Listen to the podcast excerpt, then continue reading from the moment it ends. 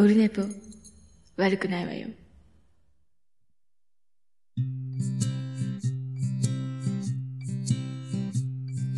一時間目が終わった後寝ぼけ眼でやってきたはい、オルネポでございます。ボリューム間違った。えっ、ー、と、何日だっけ ?6 月10日金曜日でございます。時刻は23時20分ぐらいです。はい。えっ、とね、379回ですか。えー昨日がロックの日。今日は6月10日金曜日。もうすぐ11日になりますけどね。はい。ということで、絶賛、えっ、と、腰痛と背筋痛みたいな、どえらいことになってまして、これが、えっ、と、来月、そっか、6月でしょ来月が、あの、50歳なんですよ、僕。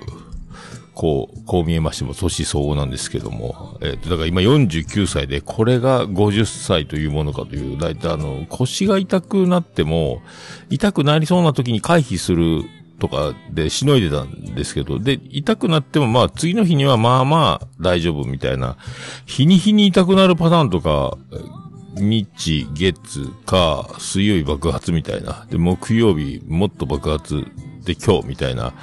今日だいぶいいんですけど、こんなの、久し、初めてなのかなと思って、えー、で、もう病院に、もうたまらず仕事終わって病院に行って、そしてレントゲン取って、背骨がめっちゃ曲がってるって言うんですよね。あの、もう背中の曲がったおじいさんのようになる、その第一ステップを今、あの、思い出がいっぱい H2O みたいにあの、ちょっと階段登り始めてるみたいで、あの、背中の方に向かって背骨が外側に反りつつ、また、だからなんか内臓のところを避けるかのように、こう、後ろへ後ろへ背中がなんか5個目の背骨から、レントゲン取ったら、ちょっとずつちょっとずつずれてってみたいな。だからもうずっとなんか、このまま来たあの、な、どんな感じになるんかなと思ったんですけど、爆笑問題の太田さんみたいな背中のシルエットになるんじゃないかと思って、こう、こう、どんどんどんどんこう、こう、なんか今、ツイキャスまた映像でやってますけど、背筋が伸びないんですよね、これ。で、今、仰向けで寝れなくて、昨日やっと仰向けで寝れるようになったんですけど、病院に行って、だから痛み止めもらって、湿布もらって、湿布もなんか、A4、B5 よりちょっと大きい B5 ぐらいか。紙で言うと。ちょっとデカめの湿布を貼るっていう、1日1回なんですけど、あと痛み止めを毎食後に飲むっていう感じなんですけど、えー、じじいですね。えー、それで、今日、えっ、と、その、リハビリに行って、で、背中を、えっ、と、腕の力だけで、うつ伏せからのけぞって背骨を反らせて、これを毎日、えっ、と、自主トレしてください。次のリハビリの通院まで、みたいな。で、試しに前屈やってマイナス14センチぐらいですよね。そっから、えっ、と、3、4センチ、反対側に曲げることによって、エビ反りみたいなの、その、うつ伏せから腕の力だけで、状態反らしみたいなのを10回ぐらいやって、それを2セットやって、で、もう一回前屈したら、あの、反対側に曲げてから、前屈みたいな、この、これで効果がある場合は、これを自主トレでやった方がいいみたいなこと言われて、で、回、もう3、4センチそれでもう前に曲がるようになって、お、すげえ、みたいになって、で、僕、実は、あの、右足が2センチぐらい短いんですよ、つって、あの、事故った大腿骨が3つに、だるま落としみたいに飛んで、それを繋いだんで短くなってるんですって、その理学療法士のお姉さんに言って、そしたら、あの、今度は壁に右側の右腕を、肘を腕のところを壁にペタッとつけて、斜め立ちみたいになって、あの、壁に持たれる、なんか肘、エルボーみたいな感じで壁にドンって回って、ピサのシャトーみたいな感じでこう斜めになった状態で手に腰に、左手は腰に当てて、ぐーっとその壁に寄せるみたいな、右の、右側に壁をして、立ってみたいな。これもやってって言われて、これでだいぶ変わるでしょみたいな。じじいやないか、みたいなことになってますけど、えー、こんなのがね、痛いんですよ。今も痛いんですけど、痛み止め、もうすぐ効くかと思うんですけどね、まあ、こんな痛い話をしなきゃいけない49歳。あと、今日10日でしょ？だから7月14日なんで、えーもうほんと1ヶ月とちょっとで50歳なのアニバーサリーなんですけど、これね。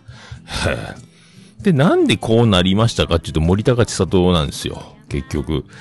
えー人生初、そう、これが記念すべき。だから何、何日 ?6 月4日か。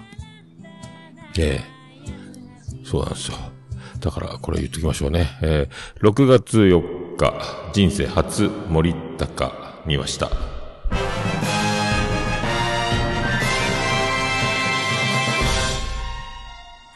どうも、徳光和夫です。それがですね、よかったんですよ。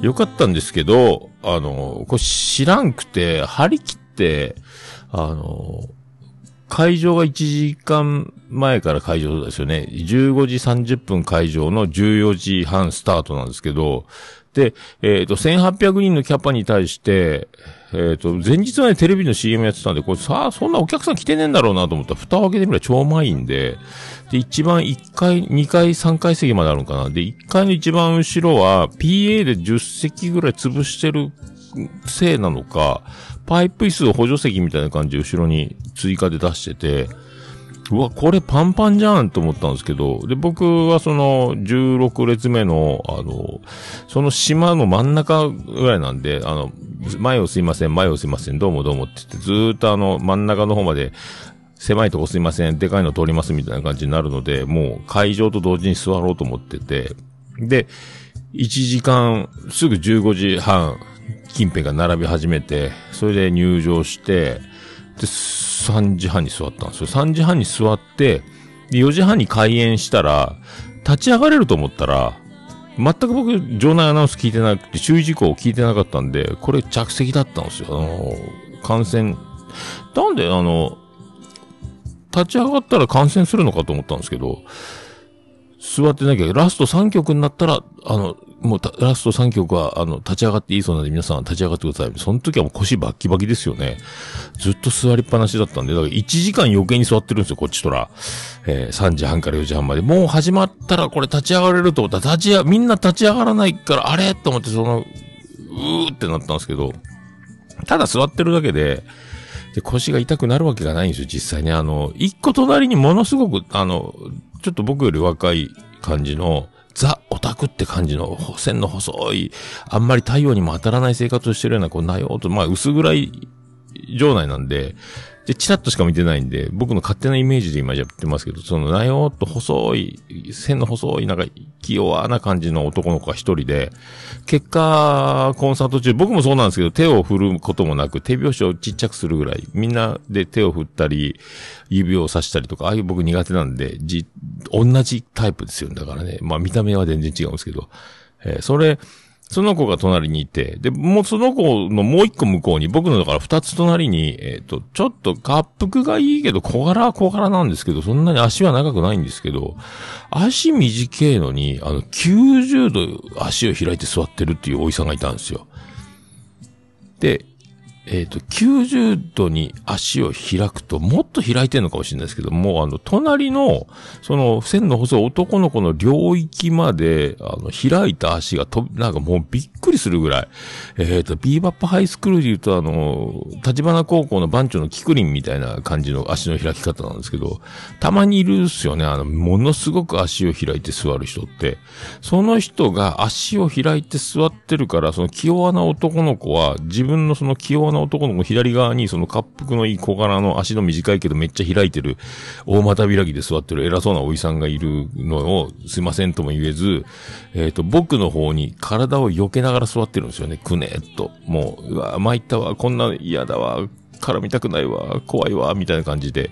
で、それを見ちゃった僕は、もうあの、このでかい体を、足をギュッと、もうミニスカートでも入ってんのかってぐらい僕もギュッと足を閉じて、そのお兄ちゃんに、いいよ。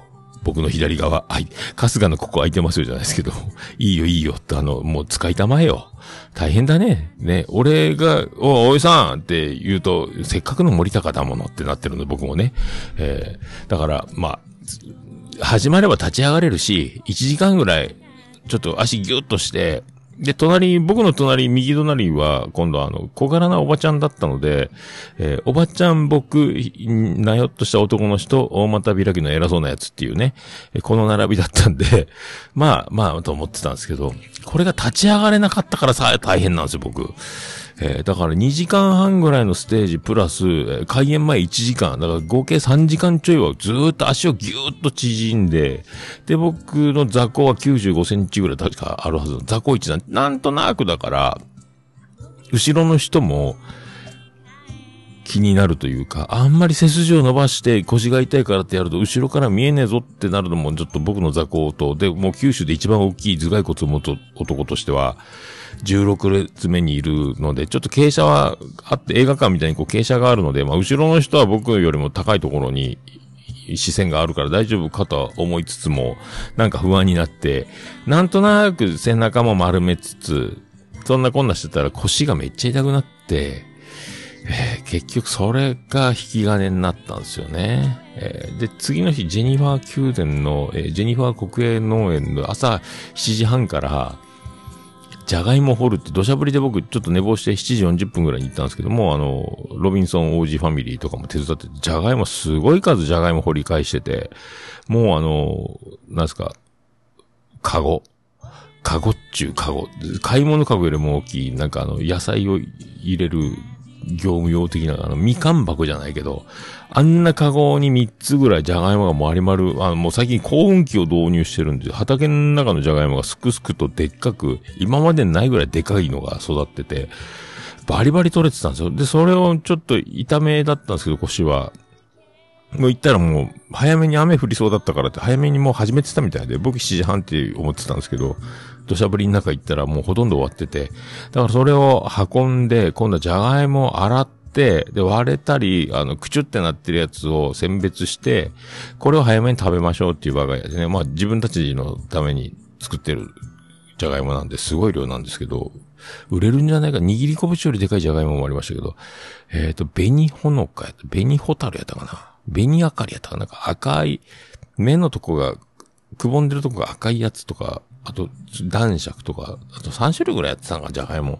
で、選別して、その選別もだから一回土を洗って、洗ったやつをつ、次、空っぽのカゴに、えっ、と、潰れたやつ、割れたやつ、で、綺麗なやつずっとやって、それを延々とそのすごい数のじゃがいもをやってて、あれでさらにしゃがんでやってたんで、地べたで、えー庭でね、あれで腰をさらにとどめを刺しまして、えーで、ちょっと、で、ジェニファー宮殿のマッサージチェアでストレッチボタンを押してやってみようと思ったけども、背中が仰向けになれない状態の、なんか痛えなと思って、このまま、まあ、ごまかし、次の日、月曜日から仕事し、ちょっと痛い、火曜日もっと痛い、水曜日、なんで治んないんだって病院行って、えー木曜日は、えっ、と、背筋に激痛が走り、えー今日みたいなことに、そんな、えー森高千里ありがとうってことですよね。えー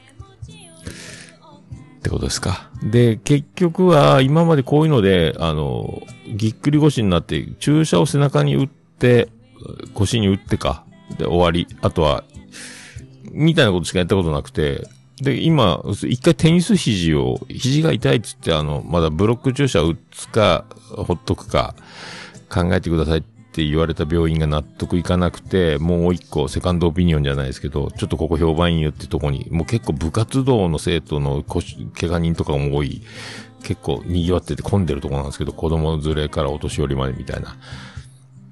君これテニス肘だよっつって、その肘、あれカロナール飲みすぎて、あの、ずっと飲んでて、力仕事して肘が爆発したっていうテニス肘を発見してもらったって、注射打たんでよかったみたいな。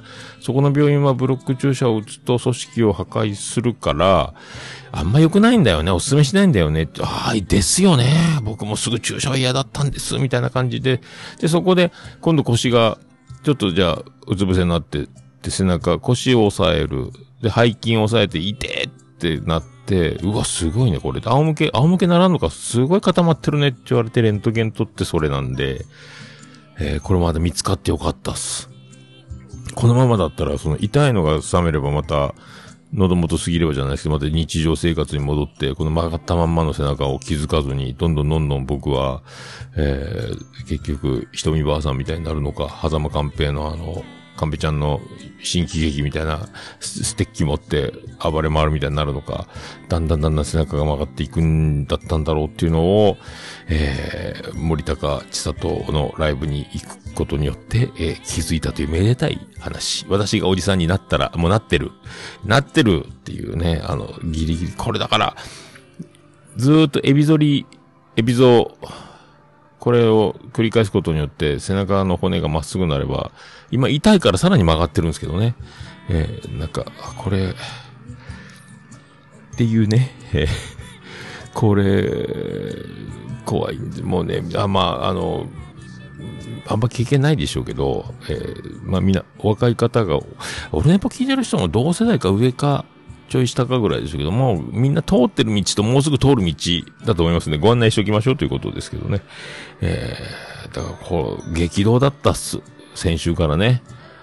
だから、胃カメラ飲んで、胃カメラやって、それ、あの、桃屋的交流会をやって、それ、朝の4時まで、えー30何名エントリーいただいて、で、常時10人、12、3人ぐらいがずっといるような状態で、朝4時までやりましたけど、それから森高の、えー、よじゃがいもの、えー腰痛の今週みたいな、えー流れでございました。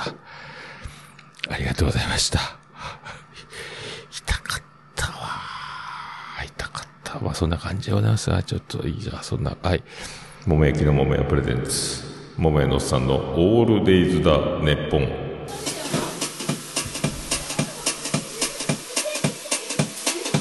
ててて、てっててて、てってて、てっててて、てって、てって、てって、てってて、ててっと。はい、山口の片隅からお送りしております。別紙の中心からお送りしております。桃屋のおっさんのオールデイズ・ザ・ネッポンでございます。第379回でございます。桃屋のおっさんのオールデイズ・ザ・ネッポン。短く略すと、オールネポは手取った。い。満身創痍。満身創痍大げさか？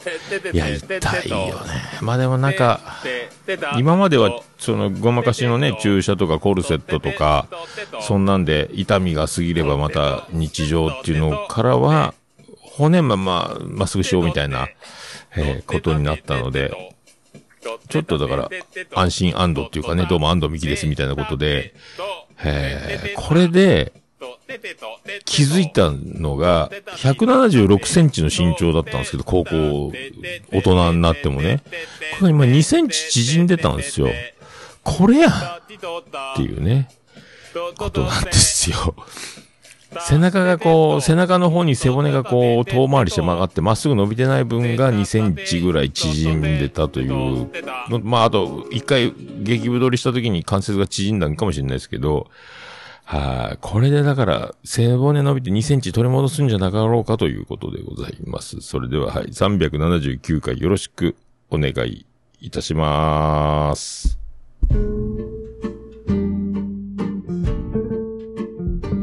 いやあ、トラベリングダイスだ。平凡メガネのポッドキャスト、トークバルバッカスの CM を今撮ってるところだ。でもな、アメリカンジョークが言いたくなったから、アメリカンジョークを言うぜ。昔、俺がしゃっくりが止まんなくなった時があったんだ。その時、親友のボブに相談してみた。そしたら、ボブ、どうしたと思う？いきなり銃を俺に突きつけてきたんだ。俺は言ってやった。サンキュー、ボブ。これでしゃっくりが止まったってね。平凡メガネのポッドキャスト、トークバルバッカス、毎日配信中。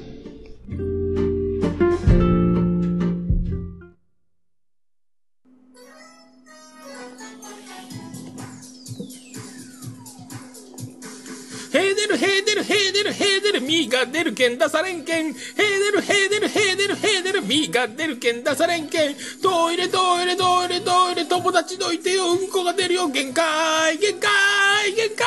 うんちっち。プリプリプリプリプリプリプリプリ。止まりません。うんちっち。桃屋のさんのオールデイズ・ザ・ネッポン。はい、379回でございます。普通の BGM が流れます。よろしくお願いします。はい。流れた。はい。ああ、もうツイキャス切れますね。えーまたツイキャスつなぎ直したいと思います。ありがとうございました。はい。そして、ツイキャスが今から変わりますけど、こんなのを言いながら、ポッドキャストやってます。はい、始まりまして、通知も出ましたところで。えっ、とね、だから、まず、まあ、まあ、胃カメラはこれ話したの、前の日よね、これだからね、胃カメラは鼻から入れましょうねって言われたんですよね。あの、鼻から入れれば喋れるので、みたいな。で、よかったんですけど、ただね、先生がこう、撮影するときに、ちょっと肘を遠くにこう、く、クイってやりながらカチャってと鼻に繋がってるんですよ、管がね。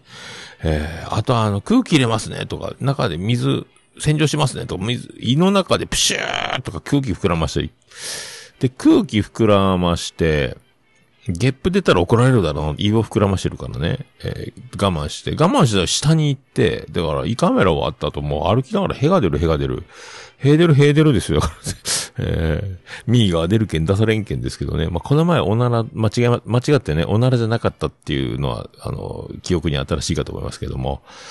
はあ、いやね、おならと思ったらおならじゃないことがあるんです。これがね、年に一回は必ずアラフィフになるとありますので、ヘイミーの法則なんですけどね、皆さんね、もう知ってると思いますけど、ヘかミかね、えー100%自信を持っておならと思っておならをしても身が出ることがある。これをヘイミーの法則と言いますけど、まあ、えー、身だろう、な、まあ、身が出ると思ってヘが出る分には何の損害もないですけどね、あれっていう。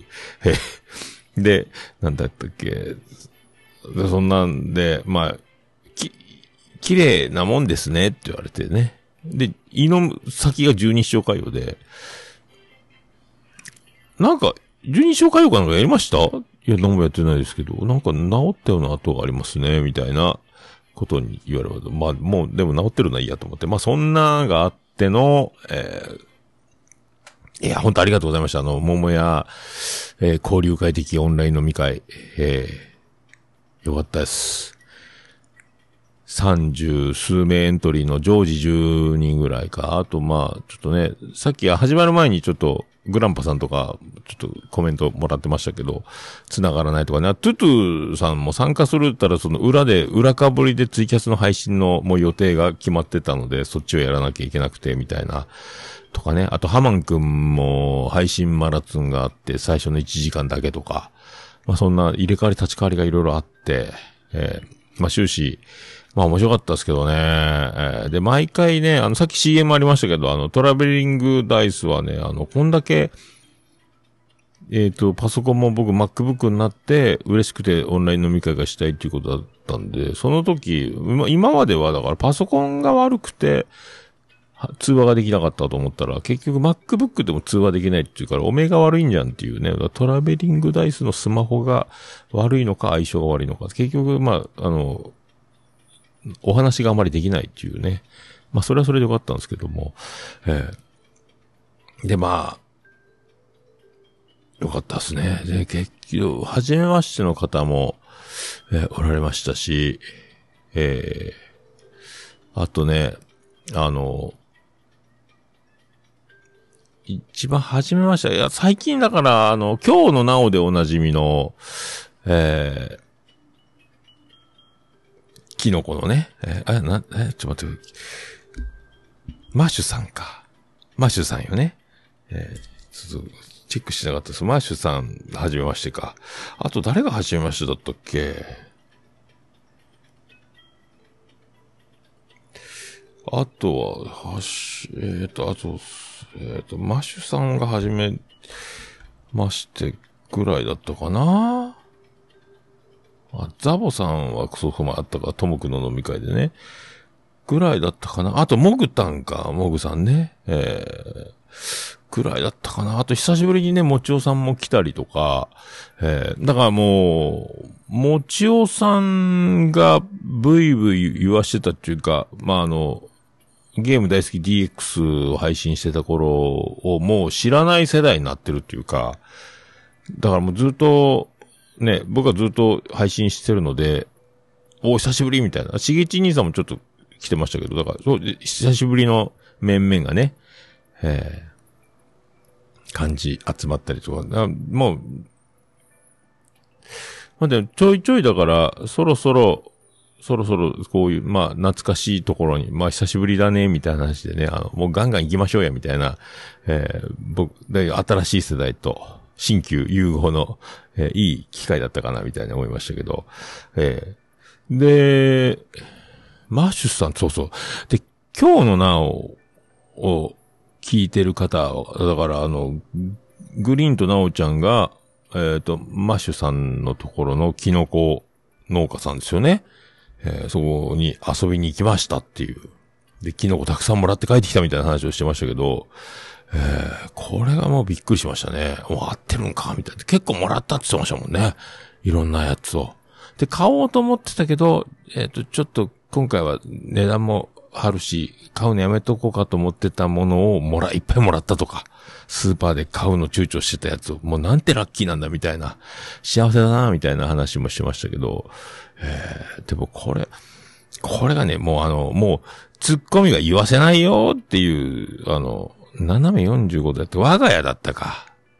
コントのツッコミ。言わせないよって下ネタを止めるツッコミが、あれがよぎる。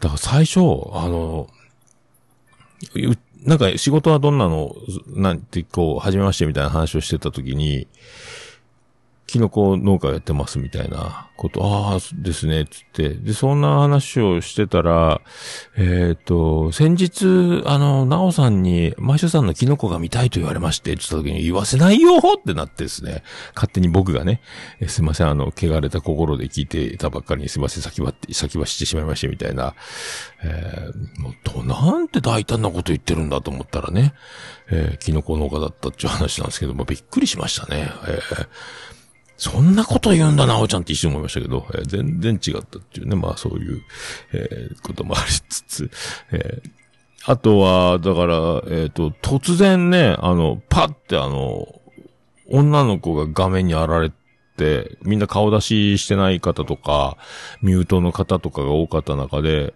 えー女の子がバーンと、うわ、なんか、めっちゃ若い可愛い子出てきたと思って、どちらさんですかって言ったその方がモグタンだったんですよね。えー、が、もう、ネハンラジオっていうね、えっ、と、漢字がネハンって書けば変換で絶対もう絶対書けないし読めない字なんですけど、えー、ネハンラジオっていうのをやられてる方で、ねで、えっ、と、なん、樋口塾だって言ってましたよ。で、ポッドキャスターしか入れないっていう樋口塾。えーあの天下の古典ラジオの方が、だから、桃屋軍団みたいなもんですよ。言うてみたらね。の、もっとすごいやつ。の、えーメンバー。ってか、もうすげえな、みたいな。で、聞いたことなかったんで、つって、あの、ちょっとネハンラジオ聞いてみます、みたいな、聞いてみたら、もうさ、最新回がだってもう、マーヤン家に行って、めっちゃ飯食わしてもらいましたみたいな話を、お兄ちゃんだか弟さんだか兄弟で話してるんですけど、まあ面白いです、関西弁でね。えー、なんか、ちゃんとオチまで。オチまでっていうか、まあ、関西にいた話がね。えー、で、あと、あい、その、お兄さんだっけ弟、えー、のもう、ツッコミというか、愛の手っていうか、なんかもう、フリートーク慣れというか、収録慣れっていうか、その回しか聞いてないんですけど、どうなってんだと思ってね。おもろいやないかと思って。だから、結局、ロシアまで行ったんでしょうね。えー、だから、えっ、と、マーヤは、本物のピロシキおばさんになるって言って、ロシアにピロシキの修行に行って、あ、でも今ちょっとロシアもあれなんで、帰国してるのかもしれないですけどね。そんなんであの、多分、ビーフストロガノフとか、えーピロシキとか、えーロシア料理を堪能されたんだとは思いますけど、まあ、そんなエピソードが最新回で上がってましたんで、ネハンラジオね。えー皆さんも知ってる、知ってると思いますけどね、ネハンラジオね。僕は、名前は僕も聞いたことあって、えーね、やっと聞けたなと思って、それで、そこで、その、えー、かわいいかわいいモグタンに、えートラベリングダイスがドハマりしたっていうね、このなんとも、えーまあそういう交流会なんで、その、あ、初めましての人たちが仲良くなって、今後何かの発展にゲストに出たりとか、番組を知るとか、はたまたね、あの、私たち結婚しますとか、そんなのもあっていいんじゃないみたいな。でもなんか、もうドハマり、トラベリングダイスが何をやってもバカ受けなんですよ。もう、モグタンだけが、えー、だけがっつうの問題ですけど、えーもうなんか、一度焼き餅で、ベリダ一人勝ちみたいな、なんかインフンだみたいになりましたけど、えーなんか、そう、なんだよっていうこともありつつ、えー4時になりましたけど、えーで、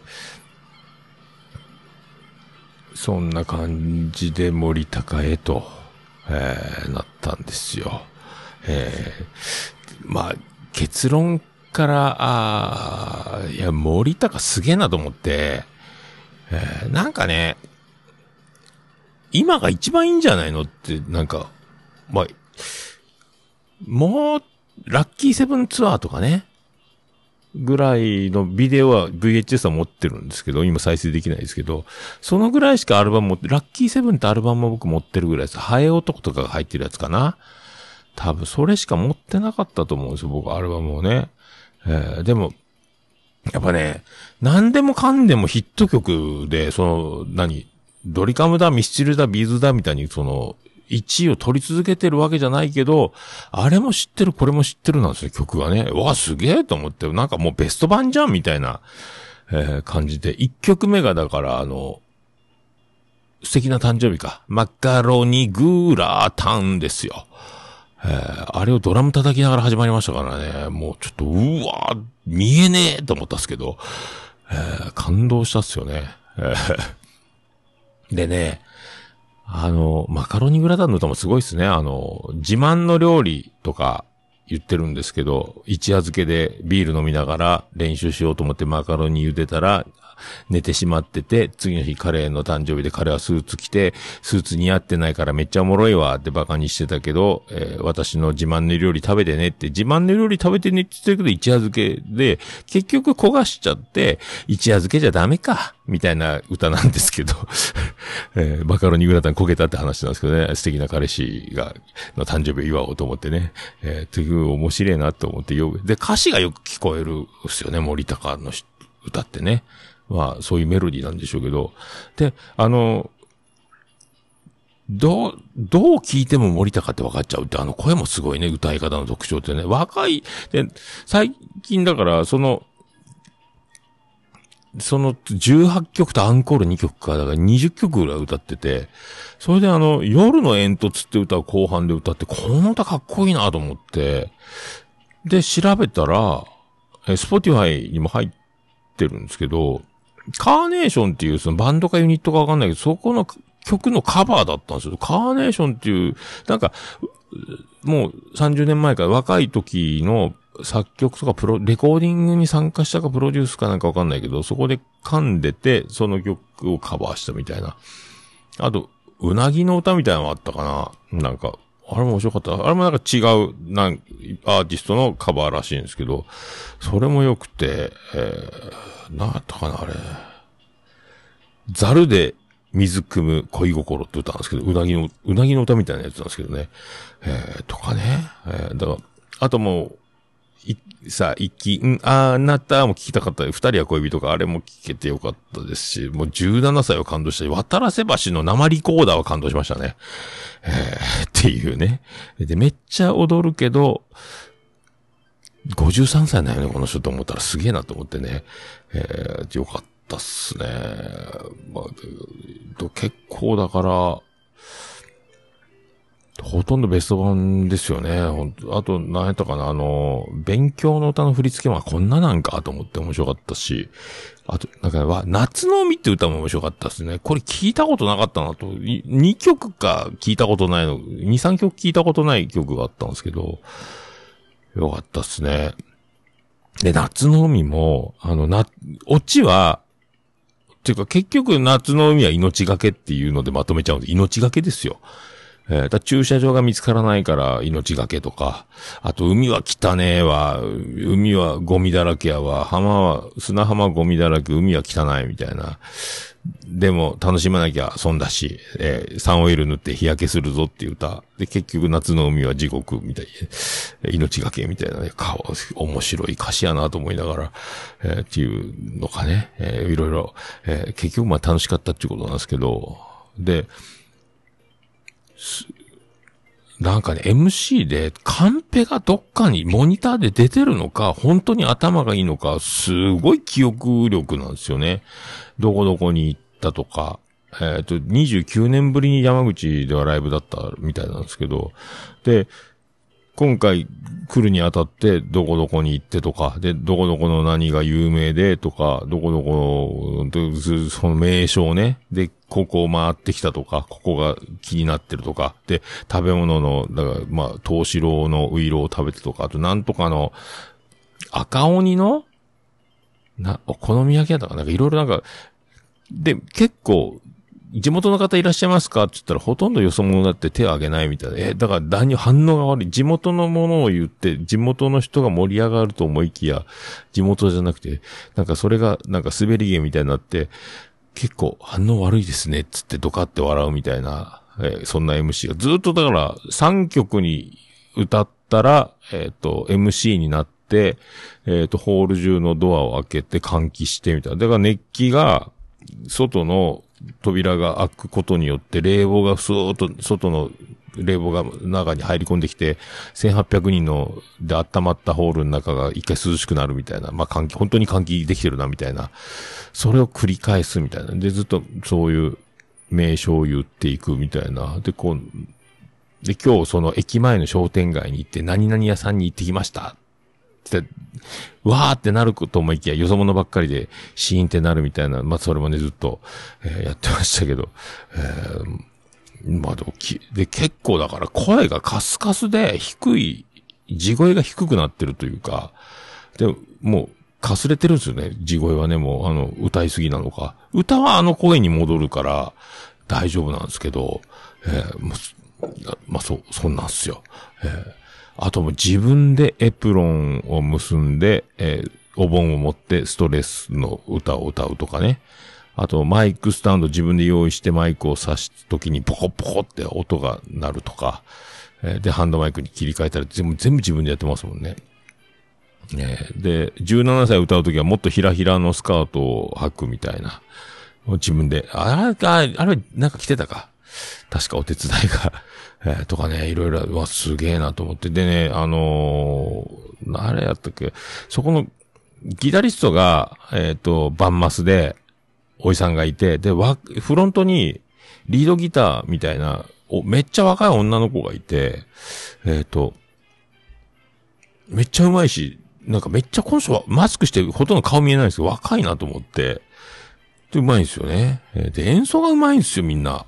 あの、森高の歌に隠れてるけど、演奏すげえっていうのが判明したみたいな。判明したら見て、だから、あの、バックバンドに目を奪われていって、いけねえ、森高見てるんだったっていうのの繰り返しだったっすよね。あの、ドラム、やっぱ森高もドラム叩くので、ちょっとドラム叩きますみたいに後ろに戻って座ってとかやるんですけど、あの、二人は恋人って歌を、その、初めてドラムでやりますみたいな。だから、あと、えーそのドラムのメンバーに手伝ってもらいます。だから、あの、もうハイハットとシンバルとスネアがやっとみたいな感じで、もう、だからずっと、あの、おかず的なことは全部ドラマにやってもらうみたいな。もう歌に必死みたいな状態でやってましたけど、えーと、ま、まあ、ドラム、なんかこんなにド派でドラムバージョンでかっこよくなるのかみたいなのやってたし、ギターの女の子もすごかったし、えー、だ名前なんだったっけな？あの、えーとね、そこまで見つけ、えー鈴木マリアさんですよ。鈴木マリア。えー、すごいっすよ。まあ、それ、と、だけ言っときましょうかね。えーあとはね、やっぱ感動したのは、やっぱ、あの、みんな森高を見に来てるからっていうことで、まあ、わか、MC でも、あの、皆さんが聴きたかったという曲が入ってるかと思います。その中でも、えーこの曲が多いんじゃないかな、初めての方も多いと思いますし、というので、えー雨、歌いますみたいな。だからこうもう期待をもう大前提に、あの、何、謙虚な姿勢じゃなくて、もう、あの、皆さんの望んでいることを知ってますっていうのをちゃんとはっきり言ってやるみたいな、あの、すげえな、強えなと思って、あとドラムとかに座ったら皆さん、私のこと見えますか？ちょっと遠くなりましたけど、とか、ちゃんとその気使うとか。で、で、ファンが、まあ、僕と同い年かちょっと下だろうなと思ってたら、何のことないですよ。みんな僕よりだいぶ上ですね。60過ぎ。60、50代後半ぐらいですか？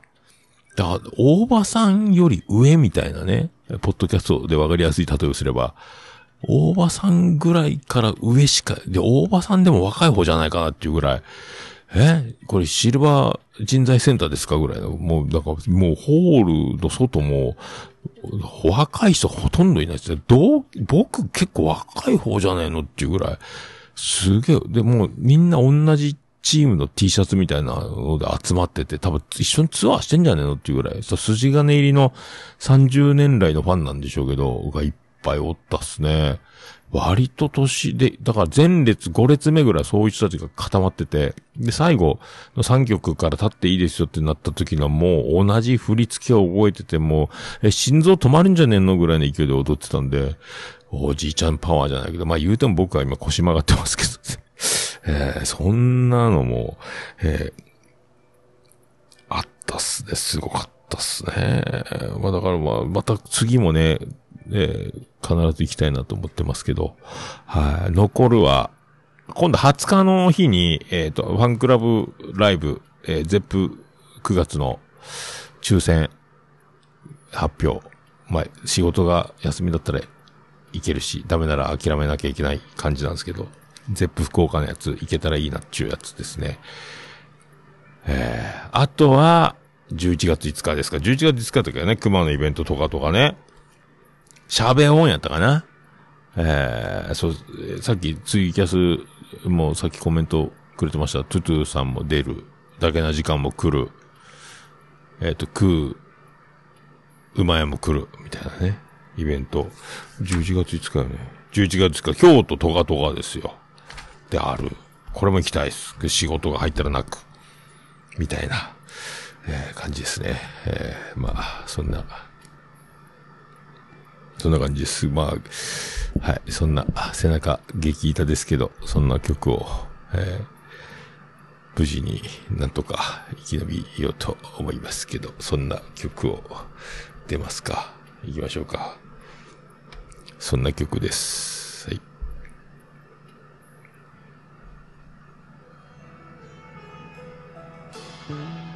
さあ、流れてきましたかね。はい。そんな曲です。いきましょう。ビアンコネロで、うららか落下。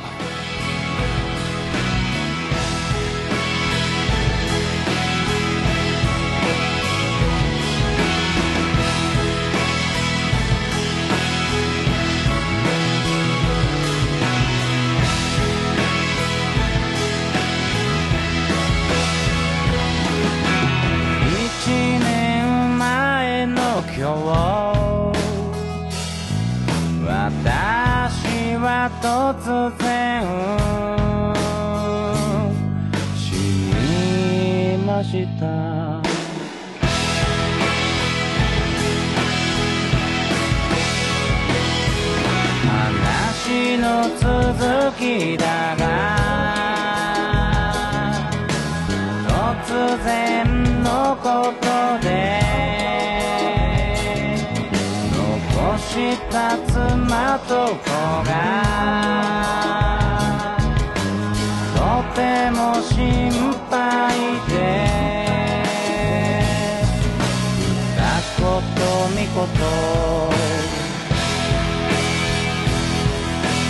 話したか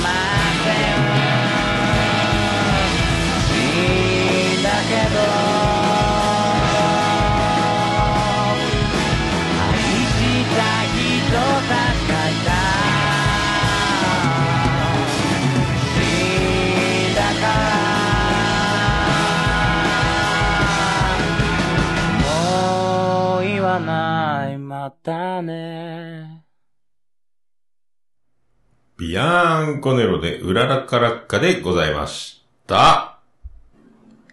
もう、オルネポ聞かなきゃでしょ？はい、お送りしております。379回でございます。はい。どうもで、ああ、ヤマンちゃんありがとうございます。ベリ、だな、コメントな、ベリダイ、スベリゲ、スベリゲ。ベリダイがめっちゃ余っとったよね、これね。11月2日ビアンコネロ名古屋ね。そうそう。17月23日が福岡よね。これも行けたら行きたいんですよね。だからそう、7月23日のビアンコネロ来月か。9月5日かなんかの当たれば以降。で、えー休みがちゃんと取れれば京都トガトガ、熊、トゥトゥさん。だけな時間。馬や。ねえ、ー盛りだくさん。こんなにね。えーで、えっ、と、来週の土曜日、大場さんも行くって言ってたんですよ、名古屋。なんであの時カフェ、さ、ラスト、片付けに手伝ってくれみたいな、えーなんとも身勝手な徳マスのお願い。でも、まあ、徳マスに用はないけど、お店には用があると思って、あの店がなくなるならちょっとお別れに行きたいなっていう気持ちがあって、で、18日土曜日だったかな。これに名古屋に休みがあって行ければ、来週。で、ふっと思いついたんですけど、東京近くね？と思って。名古屋で一泊した朝から東京行って、東京行って巣鴨でパンツ買って、戻ってくるみたいな。ええあ、名古屋とビアンコネロの名古屋と京都のトカトカ被ってんだ。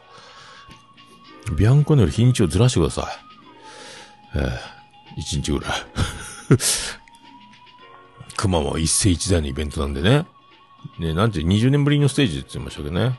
ええかも、ビアンコネロも京都で出りゃいいのにね。えー、は言うとりますけども。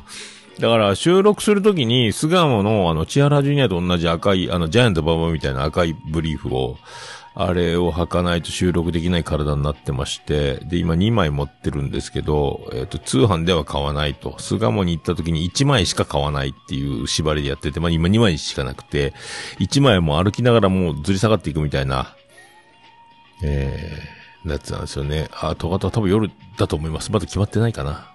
えーそうなんですよ。だからもしかしたら、休み取れたら一気に名古屋から東京行って、とかね、えー、と思ってたりするんですけど、まあ、どうやろうな。えー、どうなんやろうと思いますよ。えー、ああ、燻製の熊は浦島太郎ですか。そう。そうですよ。まあ、みんなう、えらい動いてます。僕動けてないし、収録が飛んでます。よく。まあそんな、いろいろもろもろね。えー、また何かあれば何かあったで、来週どうなってるんでしょうかね。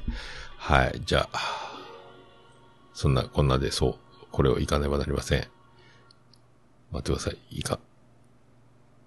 行きましょう。さあ行きましょう。はい。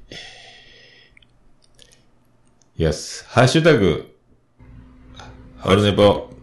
オルデポ。ハッシュタグオルネポ。はい。クリス・ペブラーでーす。あー、ツイキャス。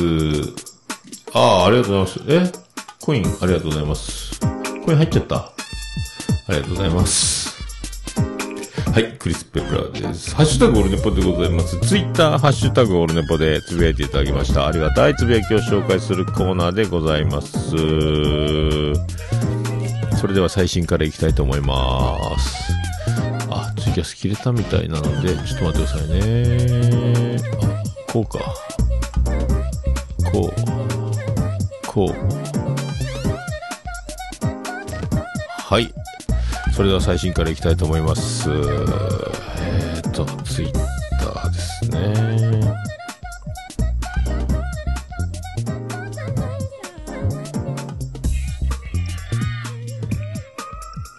はい、行きまーす。ぶっ飛び兄弟くだばな、あー、さっきのなおちゃんとのやつですね。えーあれ？ジェニファーでは正解はオルネポでご確認をっていうね。大人になったらできなくなったことありますかみたいな、この回で。これなんだろうと思ったら、なんか花江が、えっ、と、なんか、路地裏の猫が、馬の助になったみたいな名前で花江が投稿してるのを歌りを生んでて、で、で、妻ジェニファーの話になったけど、キャサリンとか、なんか、違う、エリザベスみたいな名前言ってましてね。正解はジェニファーですよねってことですよね。で、オルネポ聞いたらわかると思いますよみたいなこと言ってましたけど、はい。そう、ジェニファーです。はい。うちの妻、妻はジェニファーです。はい。長女はブレンダです。長男はブライアンです。で、次男はジローマルです。はい。で、妻ジェニファーのお父さんがロバート国王です。ね、あとサッチャー女王ね。あと弟がロビンソン王子。あとお兄ちゃんが、えーリチャード。まあ、そんな感じですか。あとうちの母がビリジャン群青緑の70世ですね。まあ一応それぐらいの人間はよく出てきます。かな？はい。ありがとうございます。さあ、続きまして、あ、もぐちゃんからいただきます。もぐたんね、いただきました。ありがとうございます。えー言わずと知れた桃屋さん。今までちょいちょい聞いてたんですが、ライブ行ったようで、こんなに喋れん。羨ましい。てんてんてん。すごいな。良い声だし、男も、男前だし、ラジオだもん。私なんて一人で喋れないし、聞くに耐えんし、面白くないし、あ、ついベリってしまったっていうね。えーこれだから、ステディがベリルっていう言葉を作ってしまったんですよね。この、これがどこまで浸透してるかどうかわかりませんけど、まあ、ベリ大的、えーいじけ方っていうのを、えーモグタンが、えー乗っかってあげたという感じですけどね。えーまあでもこの辺も意気投合してたみたいですけど、はあ、ね。まあ、喋れるというか、長いんですよ。教養がなくて、あんま読書もした、してないので、ボキャブラリーがないので、結局言葉数、説明に言葉数がかかってしまうっていう感じなので、えーこんなん喋ってるっていうよりは、えー文字数が多いだけじゃないかなと思うんですけどね。えーいい、声男前という、もう歌も、これはいいですね。これはな、ベリーダイと意気投合しとる場合じゃないですね、これはね。えー僕はもう、はい、モグタンを心より応援いたします。あれ、でも言うてもね、ネハンラジオめっちゃ面白かったですけどね。こうやってあのー自信がないようにし、まあ、この謙虚ですよね。えーこれはベリってないと思いますよ。はい。ありがとうございます。さあ続きまして、もちおさん、あ、お久しぶりです。もちおさんからいただきました。昨晩は数年ぶりに、とあるポッドキャスターさんたちとお話できた。えー主催者の久々で変わらぬ話っぷりと包容力はさすが自分も刺激を受けます。その説はお邪魔しました。そして聞いてみてと言ってた番組も拝聴。確かにこれは、えー、まる、まるまる言いたくなるけど我慢します笑い。自分とスタイル真逆ですな、みたいな、えー感じ。そう。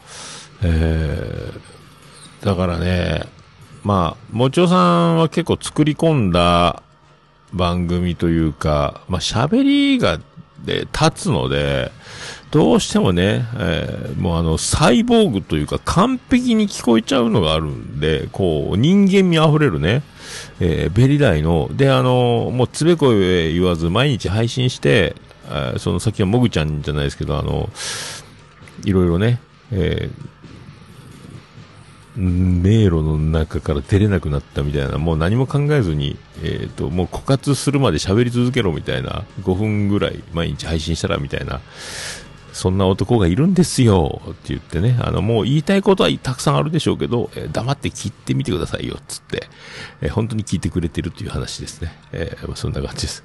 えーまあね、お嬢さんもね、いろいろ言いたくなるけども、えーまあ、これ言うたところで言うこと聞くかどうかもわからないので、書いてね、えー言うんじゃなかったってなり、書きませんので、生温かく聞くのが一番いいと思いますよ。僕も一応毎日聞いてますけどね、えー一回、例えばって言わないようにした方がいいよって言って、まあ言わなくなって結構話が、えっ、と、流れがテンポが良くなったんですけど、寝起きだとまた例えばをね、対応したりすることもあるので、まあそんな感じです。はい。まあ、それですね。ありがとうございます。さあ、ステディからいただきました。378回アントマユチャレン、シャープ27聞いた。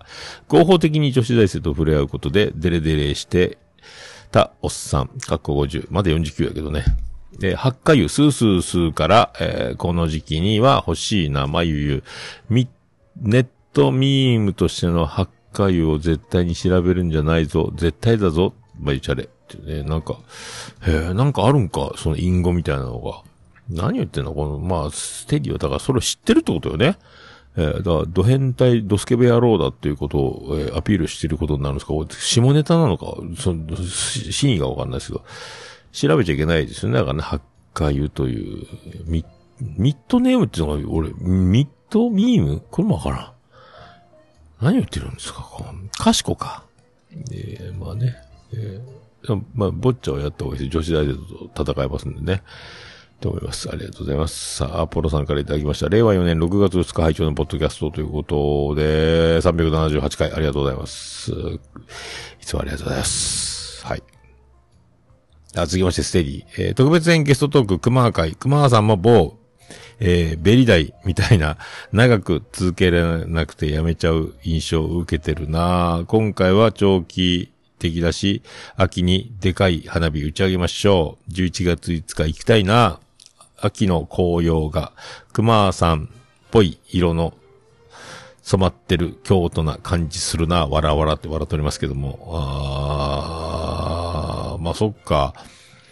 まあでも、番組名を変えつつも、まあ続いてるって続いてるっすよ、でもね、熊はね。えー、手を変え品を変え、よりよくよりよくってことの結果、ついに、まあ急にでかいイベントをぶち上げたんでね、これ結構大変だと思いますけどね。もう今、必死こいて、いろいろ、いろいろ、遮断しちゃってんじゃないですか。あの曲も作らないかんですからね。えーと思いますけど、近況はわかりませんが、はい。さあ、ありがとうございます。次は大場さんからいただきました。オルネポでも話が出てましたが、6月18日 ,18 日土曜日は名古屋へ。なんであの時カフェの最後の勇士、はてな、を見届けてきます。で、桃屋は名古屋へ行けるのか？ちょっとさっき言いましたけどね、僕も行きたいですよね。行けるんならね、島次郎ちゃんにも会いたいですよね。そしたら、キレイと初めての3人揃い踏みですよね。ちょっと録音したくなりますよね。もう、徳松の手伝いなんかどうでもいいですよね、これね。島次郎ちゃんが来れるんなら、え絵本持ってってサインもらいたいなってのあるんですけどね。えーとかね、いろいろ夢は広がるばかりですけど、まあ休めんのかってことですよね、僕はね。はい。ありがとうございます。さあ、ズノさんからいただきました。えー378回拝聴ツイートの紹介光栄です。えー喫茶ほぼ8は、えー名古屋出身の喫茶店好きのお二人が、えー訪れた喫茶店の話を中心に語る番組、街のマークが、えー8である名古屋を離れたお二人が、街のマークが8である？えー名古屋を離れたお二人が街のマーク 8? これなんか、え名古屋の文化、喫茶店のあれやこれやを語ります。超おすすめです。ということでね、これ。で、自他戦で紹介してくれってことで、えっ、と、これも、あの、準備でき次第。そう、今だから、二番組。文ガチャか、昨夜ちゃんと、椿ライドの文ガチャと、この、ほぼ8を、えー自他戦で、えーやる流れになっております。準備が進んでおりません。えーしばしお待ちいただければと思います。ありがとうございます。えー、続きまして、えーっと、椿ライドですね。えーっと、チンライドのおやすさんの名前でやっております。弱気な太陽かっこいいな。初めてじゃないよな。なんか今回印象的だったっていうことで。ああ、そうですか。結構流してるんですよ。情熱マリコは。もともとはだから、オルネポ最高終身名誉顧問豊作チェアマンの、えー、アマンさんから紹介で CD を送ってもらって、で、それで、この弱気な太陽の CD もらってね、サインももらって、みたいな。で、これ流すようになって、で、北九州文字工レトロにライブイベント、ニックフェスかなんかで来た時に初めて情熱さん、マリコさんに会って、みたいな。えーで、曲流していいですか？いいで。どんどん流してくださいみたいになっての、まあ、なんか、それで流させてもらう。今ね、えっ、と、病気になって引退しちゃってるんですよ。だからホームページもなくなってて、YouTube が若干残ってるだけかなみたいな感じみたいですよね。えーびっくりしましたけど、ツイキャスでもガンガンやってた、一時期ね。みたいな感じですよ。はい。ありがとうございます。さあ、続きまして、アカウント変わっての椿ライドです。世界の椿ライドは一体何をつぶやくんでしょうかえー30なので5で割って6滴。今回の眉6倍可愛いっていうね。で、もうシャアよりも可愛いって言ってますよ。はあ、ここれはね、こういう手を抜かないとこですよ、世界の椿ライドね。こういう豆さが結局美人ポッドキャスターと番組をね、えー何個もやるという。実績、えー信頼と実績。で、え、ミカちゃん、さくやちゃん、真冬ちゃんでしょ？なんだよと思いますけどね。ありがとうございます。さあ、続きましては、以上になるのか？あ、以上か。以上です。はい、以上でございます。ハッシュタグオルネポでは皆様からのつぶやきを心よりお待ちしております。はい。ハッシュタグカタカナでオルネポで、えーつぶやいていただきましたら、私、大変喜び、ちょもなマンモスレピーでございます。はい、以上。ハッシュタグオルネポでした。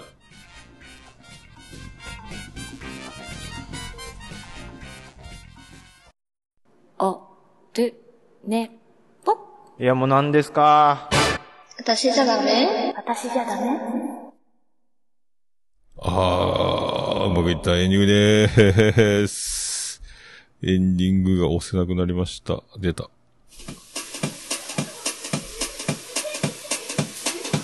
ててて、てっててて、てってて、てっててて、てって、てって、てって、てってて、ててっと、はてててー、山口の片隅からお送りしてます。ベション中心からお送りしてます。桃屋のさんのオールデイズ・ザ・ネッポン379回でございました。えー花丸は花丸、あ、花丸は花丸のままですよ。えー、猫馬？あ、わからんっす。はい。猫助がない。ね。猫助？猫助って何やねんと思いますけどね。なんで、まあ、花屋はよくわかりませんけど、花屋でいいやんと思うんですけどね。えーまあ、そういうこと。じゃあ、桃屋のさんのオールデイズ・ザ・ネッポン短く略すと、オールネポーはい、胃カメラの時にやっぱね、背中をさせてもらった、えーあのお上品なおばあちゃまが、ば、素敵やったな、惚れてまうやろうっていう、えーあの優しさが一番、なんか、身に染みますね。えーっていう感じの、え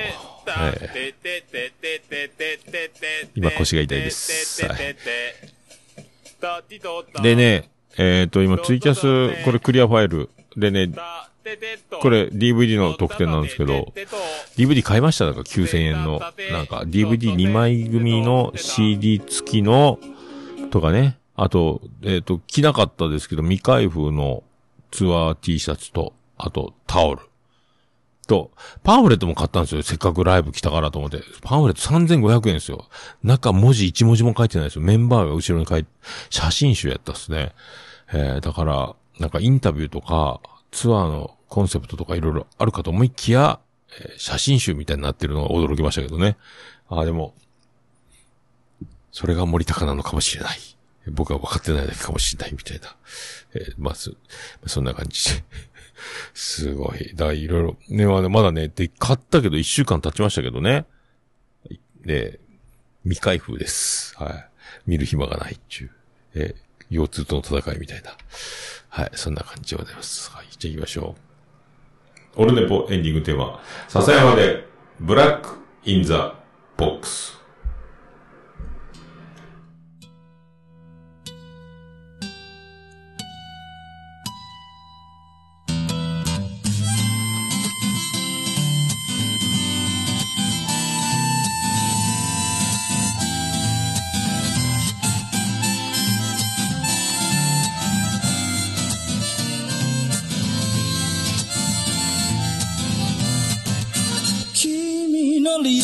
初めから来ちゃいないさ。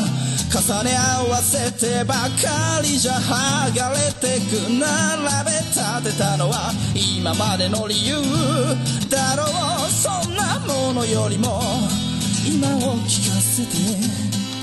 答え合わせならまだ早すぎる未来など見間違えるものさ行方不明のままの昨日を探すより素敵なことを語ろう。悲しみは分かち合ってゆけるものじゃない。ブラックアンビュー。ティー鳴らすのさ誰に届くはずもない。この夜を埋める。二人だけのわがままなリズムでブラックビューティー。歌うのさ誰に届くわけもなく消えてゆく。声を拾い集めた継ぎはぎだらけのブルース。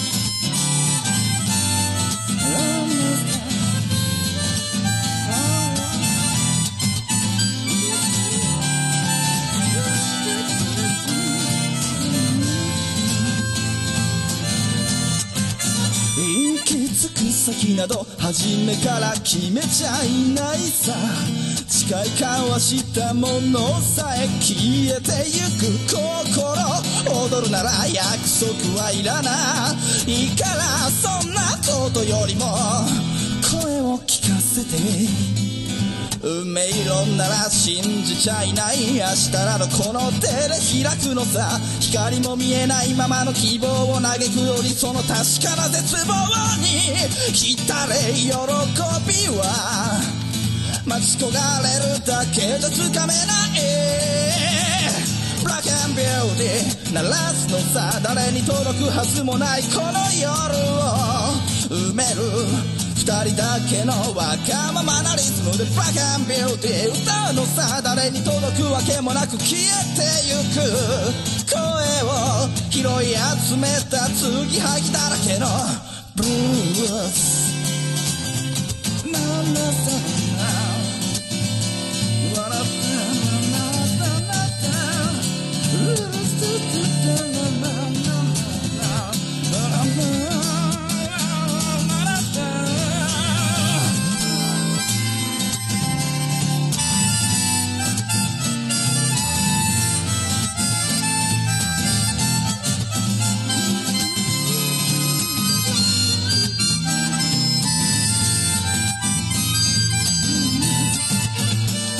何を信じることにも疲れた初めから何もなかったのだろう行方不明のままの昨日から抜け出さずにいたのは僕の方光などどこにもないまして闇などありもしない瞬き一つで変わる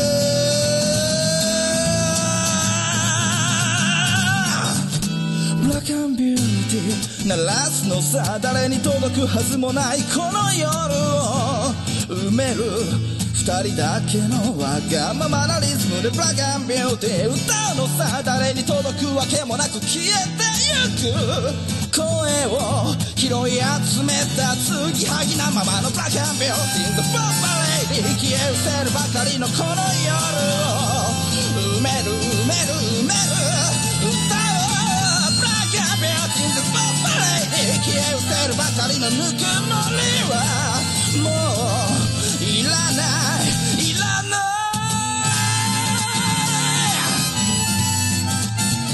ブラックアンビューティー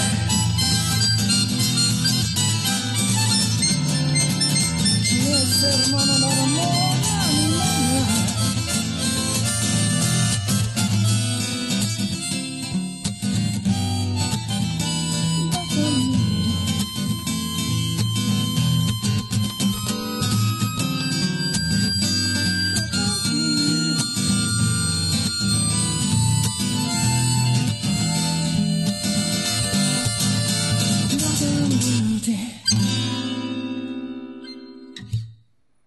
それでは皆さんまた夢でお会いしましょう。あーねー。